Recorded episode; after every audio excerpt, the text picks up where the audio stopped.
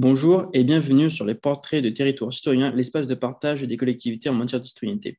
Aujourd'hui, nous recevons Céline Gury, première adjointe à l'attractivité et à la, proximité de la mairie de Lastrane et conseillère départementale déléguée à la citoyenneté et à la laïcité. Pouvez-vous vous présenter et parler de, votre ville Bonjour, ben, donc je suis Céline Gury, effectivement. Euh, j'ai deux mandats, euh, un mandat communal et un mandat départemental département de la Gironde depuis peu de temps. Euh, ma vie, écoutez, une vie assez classique initialement. Je suis arrivée, euh, je suis arrivée élue en 2014. J'avais, j'avais 22 ans, c'était euh, un peu par hasard la loi sur la parité qui demandait à avoir plus de femmes. j'étais restée vivre chez mes parents, donc on est venu me chercher et puis on avait besoin de jeunes, donc je me suis impliquée de cette manière et en fait, petit à petit, j'ai découvert tout, cet environnement qui m'a passionnée et je me suis un peu naturellement orientée vers des sujets de participation. Au début, j'étais sur des mandats liés à la communication plutôt. Et, euh, et, puis, en fait, quand on communique, on s'entoure. Je pense que ça a dû venir comme ça. Et bon an, mal an, ou plutôt bon an, on vrai dire, euh, j'ai aujourd'hui euh, des, délégations qui tournent vraiment autour, toujours de la communication, mais beaucoup autour de la participation citoyenne. Et, le faire avec, à la fois au département et à la fois à la mairie, finalement. Super, merci. Alors, première question, être citoyen, c'est quoi pour vous? C'est une vaste question. je ne pense pas avoir de réponse, justement, parce que plus, justement, plus on travaille dessus, plus je me rends compte qu'on a un peu toutes et tous notre euh, définition de citoyen, euh, qui, est très très large. Moi, si je devais m'en appliquer une, personnellement, elle a du coup sans, sans, titre de mandat, je pense que ce serait quelqu'un qui prend part à la vie euh, locale que ce soit la vie associative, communale, euh, syndicale ou autre, euh, et, qui a envie de porter des sujets et des combats. Donc, euh, donc voilà, c'est un peu celle que j'imagine. Après, en politique, on parle souvent d'aller voter ou pas, ou bah, de faire entendre sa voix d'une manière ou d'une autre, et notamment par des, par des biais des actes légaux, disons. Mais, en tout cas, personnellement, c'est plutôt la première, première définition que je dirais merci.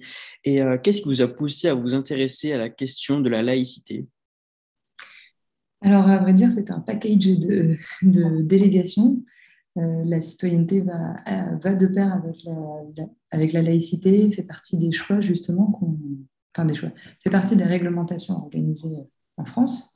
Et puis ensuite aussi de, volonté personnelle ou pas de vouloir, de vouloir en tant qu'individu rejoindre ou ne pas rejoindre, on va dire, des, des groupes, euh, des groupes culturels ou cultuels, si on veut dire ça comme ça.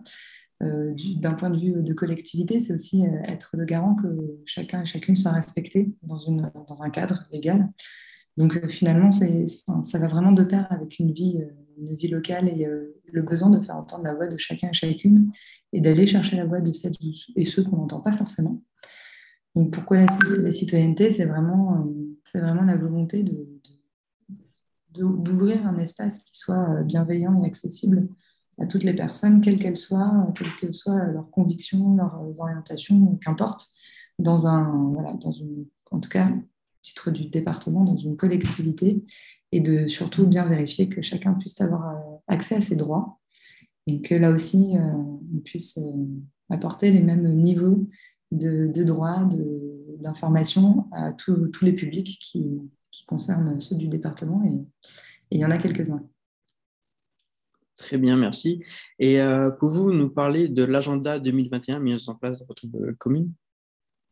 Oui, alors on a lancé un agenda 21 à la mairie de la Traîne en 2014.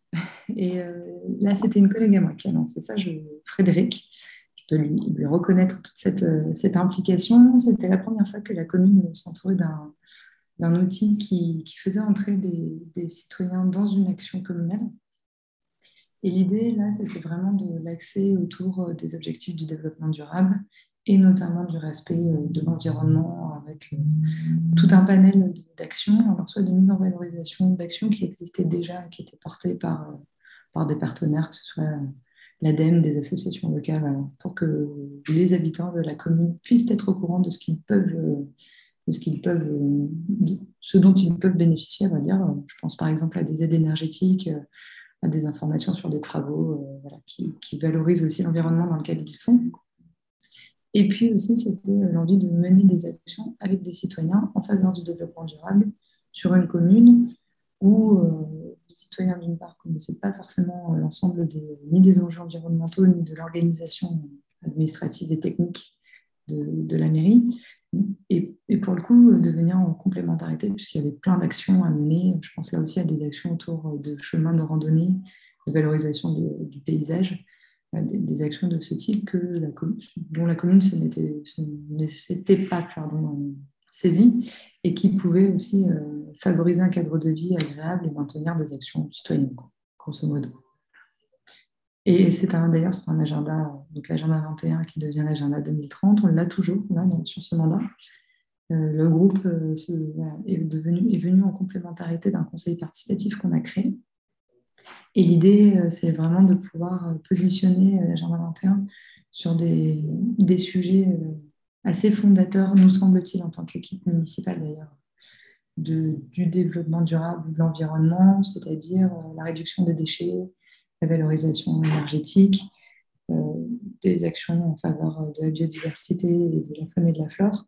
Euh, le conseil participatif s'est orienté vers des actions plus sociales et plus festives pour pouvoir euh, justement que chacun puisse trouver son, son organisation. Et, comme on avait des membres qui étaient plus ou moins impétents de certains sujets, on a, essayé d'orienter ça de manière un peu cohérente. Je ne sais pas si c'est réussi, mais en tout cas, on a tenté. Super. Et pourquoi vous avez créé une journée citoyenne pour les enfants du CM2 Alors ça, c'est une journée qu'on a créée avec ma collègue qui est en charge des associations et des, et, des écoles, du coup. Et c'est venu, euh, venu de manière assez spontanée de sa part, je dois, dire. Donc là, c'est Anne qui a eu cette idée-là quand on a, fait les réunions publiques pour les sénatoriales à l'époque. Elle était euh, grande électrice, donc il connaissait très très peu, euh, enfin très très peu, connaissait mais de loin l'organisation des élections sénatoriales et euh, le rôle concret des sénateurs. Et puis en fait, les sénateurs, en présentant leur bilan, ont expliqué que parfois ils allaient dans les écoles présenter leur rôle ou accueillir des CMJ au Sénat. Et en fait, en en parlant toutes les deux, elle m'a dit mais ce serait vachement bien de créer, voilà, un, temps qui soit dédié aux enfants parce qu'en passant en sixième, ils vont donc avoir un, programme éducatif adapté euh, aux collégiens. Et euh, pour autant, euh, nous, avec l'école, on a un lien qui est beaucoup plus fort et qui nous permet d'avoir des actions concrètes. Donc, on en a parlé toutes les deux après avec, avec et les élus et les, membres, de, les, directrices, la directrice de l'école, qui a reçu le sujet de manière très positive et ce qu'on a fait, c'est que donc, on était en temps Covid. Donc, été super pratique, mais on a accueilli des groupes de 20, de 20 enfants. Donc ça marche quand on a une seule école, à vrai dire. On a accueilli deux groupes de 20 enfants qui ont d'abord visité euh, la mairie toute la matinée, donc euh, qui sont allés voir les agents. C'était aussi pour nous une manière de valoriser les agents, euh, puisque les, les agents à l'état civil, par exemple, ont pu leur montrer les actes de naissance de certains d'entre eux ou de mariage de leurs parents. Ils sont allés voir aussi euh, les, agents en charge de l'urbanisme, des services techniques, etc. Donc, ça a permis de prendre part et de vivre la mairie d'une manière un peu différente. Il y avait des élus qui étaient là aussi pour expliquer leur rôle. Et puis l'après-midi, euh, on a fait une espèce de table ronde. On avait une députée, une sénatrice, une conseillère régionale et le maire qui étaient là ils ont pu poser une question, euh, puisqu'ils avaient travaillé pendant, je crois, deux mois sur l'organisation euh, de la République et de la démocratie en France. Et je dois dire, la première question qui a été posée par un CM2 c'était, était destinée à la sénatrice et à la députée? Leur ont demandé s'ils avaient, si elles avaient participé à une commission mixte paritaire. Et là, on s'est dit, oui, quand même, il y a du niveau, parce que pour des CM2, on n'aurait pas pensé que c'était ce serait cette première question qui serait sortie. Voilà, c'était vraiment aussi l'occasion de dire que quand on explique et quand on fait de la pédagogie, tout le monde est en capacité de comprendre. quand un CM2 demande si elles ont participé à une commission mixte paritaire, c'est bien que, c'est bien que finalement, avec un travail d'accompagnement, ça peut se faire euh, pour tout le monde. Très bien. Et euh, pouvez-vous nous parler de la charte européenne en faveur de l'égalité entre les hommes et les femmes? Ça, c'est euh, une charte donc, européenne, comme son nom l'indique, qu'on a envie de signer avec la commune et qui va nous engager ensuite dans une, espèce de feuille de route pour mettre en place des actions en faveur donc, de l'égalité femmes-hommes et pour aussi, dans nos politiques publiques, avoir un regard et une attention particulière à l'égalité entre les femmes et les hommes. Alors, en interne, ça se traduit par euh, des actions sur, euh, sur, euh, sur de l'organisation, s'assurer qu'on n'ait pas un pool de direction que masculine et des fonctions support qui sont managées uniquement féminines. C'est une première part. Mais aussi à, destination du public et de, s'assurer que, par exemple, sur nos lectures publiques dans les fonds de la bibliothèque, on ait, on ait aussi beaucoup de livres de femmes et que ce soit aussi des livres scientifiques, qu'on présente des profils de femmes dans des milieux auxquels on n'a pas forcément l'habitude de, voir leurs propos. Ça peut être aussi dans le milieu du sport, là aussi d'aider les, clubs sportifs, si, on en a, avec euh, soit de l'aide financière, soit de l'aide humaine sur, euh, sur la valorisation des filières euh, de femmes. il y a toute une batterie d'actions qu'on n'a pour l'instant pas écrites, mais qu'on souhaite mener. Du coup, on a, fait un premier achat qui est l'achat d'un baby-foot mixte. C'est-à-dire qu'on a euh, Nicole Abar, qui est une ancienne championne de France de foot, qui est très peu connue du grand public, a créé des baby-foot mixtes avec euh, Bonzini. Et dedans, sur ce baby-foot, on a autant de femmes que d'hommes qui en, personnage. Ce qui nous permet aussi d'aborder le sujet par, le loisir et, pas de tomber dans une dans un discours très descendant en expliquant que nous, on, sait et que les autres doivent s'adapter. Alors que l'idée, c'est vraiment d'amener l'intérêt de l'égalité avec des exemples du loisir, de peu de bonne humeur pour, pour pouvoir aussi euh, favoriser euh, le passage des informations et des sujets. Ok, c'est super intéressant. Et euh, parmi tous les mesures que vous avez mis en place, est-ce que vous avez des retours des citoyens? Alors, bah, sur l'agenda 21, le conseil citoyen, oui, du coup, puisque c'est eux qui les animent et les coordonnent, on va dire. Sur la charte d'égalité, pas, encore, puisqu'on en est vraiment à un stade de, d'appropriation de, la charte dans un premier temps, qui est une charte hyper large, puisqu'elle est européenne et qu'elle doit convenir à la fois à la mairie de Paris et à la fois euh, à des villages de notre taille et, ou euh, des villages encore plus petits dans des, centres urbains bien différents, sans compter le nombre de pays en Europe. Donc, donc là, c'est vraiment l'appropriation. Et, euh, et puis sur les autres sujets, donc sur les, euh, en tout cas sur la journée de la citoyenneté avec les jeunes, on a eu essentiellement des retours de leurs instituteurs et institutrices, un peu des parents aussi, qui, euh, mais là c'était plus, à vrai dire, on n'a pas posé la question, c'était plus des, parents d'élèves qui sont venus nous voir pour nous dire bah, qu'ils étaient contents parce que leurs enfants leur en avaient parlé.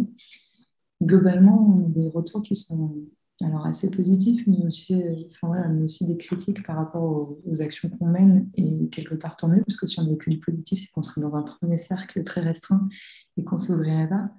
Mais, euh, mais, en tout cas, ce que je vois par rapport au mandat de 2014, c'est qu'on nous dit bah, on voit qu'à la traîne ça bouge, on voit que vous avez envie de vous ouvrir.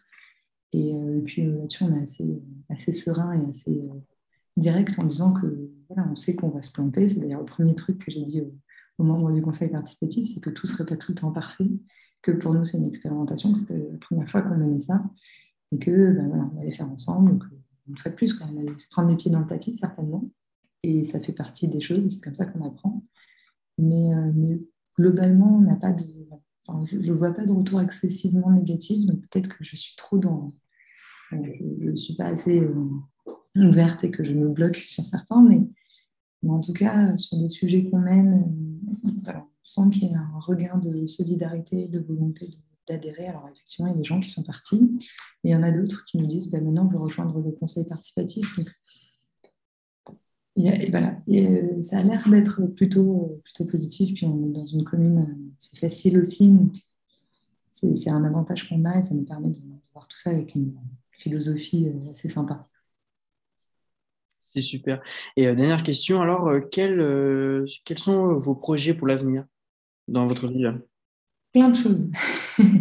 on, a, on a des projets qu'on peine un peu à mettre en place pour des raisons, des raisons très administratives et de gestion des risques, parce qu'on est emprunt des risques carrière et des risques inondation, notamment tout un pôle jeunesse qu'on a envie de créer, et avec justement un premier travail du conseil municipal des jeunes sur un pôle jeunesse qui serait structuré par un skatepark un pump track et des espaces d'aménagement qui permettraient un peu à tous les membres de la famille de s'y retrouver, soit des jardins partagés, des jeux d'enfants, des, des, espaces santé. Donc ça, c'est quelque chose qu'on a envie de co-construire et de mener vraiment en, concertation.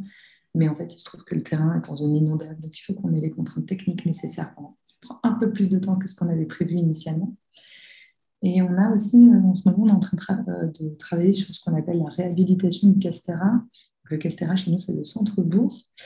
Et euh, là, on s'est entouré d'une association qui s'appelle Trois Tiers, le collectif Trois Tiers, pardon, qui vient justement coordonner une concertation auprès des citoyens à échelle beaucoup plus large que ce que nous, on est en capacité de faire, puisque avec 23 élus et, une quarantaine d'agents, compris services techniques et, les, services pour les écoles, finalement, on est assez limité, donc ce nombre paraît, important, puis on n'a pas les compétences en interne sur la concertation à cette échelle. Et là, justement, on a engagé un travail depuis euh, fin novembre, début décembre, sur euh, de la collecte euh, d'idées, de mémoire, de volonté, d'usage d'un centre-bourg pour aussi se re-questionner en se disant aujourd'hui notre centre-bourg il fonctionne, on a, plein de commerces et ça c'est chouette, mais comment on fait pour ne pas rester sur nos lauriers, ne pas se laisser absorber par, par des tendances, qu'elles soient économiques, de mobilité, et se retrouver avec euh, un centre-bourg qui périclite au fur et à mesure? Donc là, c'est hyper intéressant parce qu'il y a plein de choses qui ressortent. Et puis, ce qu'on voit aussi, c'est que on a beaucoup d'attentes sur des petites actions. Enfin, des petites actions, c'est-à-dire euh, des cafés associatifs, des espaces de rencontre, des lieux euh, d'échange. Et pas finalement, on ne demande pas de créer une, autre route qui traverserait le centre-bourg ou d'arrêter la circulation. Vraiment, est sur du, quotidien et c'est ça qui est super intéressant. Donc en fait, sur l'avenir, là, on va clôturer cette concertation début juillet 2022. Et puis après, il va y avoir toute la mise en œuvre et le maintien de cette concertation au moment de la réalisation. Et ça, ça va nous prendre plusieurs années parce qu'il parce y a beaucoup de travaux à mener. Donc, euh, il y a plein de choses sympas à voir, mais on a bien coordonné dans le temps et bien organisé pour, euh, pour que ça reste euh, réalisable et réaliste. Bon, en tout cas, vous avez beaucoup de projets et je vous souhaite courage pour les réussir. Euh, c'est la fin de ce podcast. Du coup, je vous dis au revoir et merci euh, d'être venu. Eh bien, merci et puis à bientôt. À bientôt. Au revoir.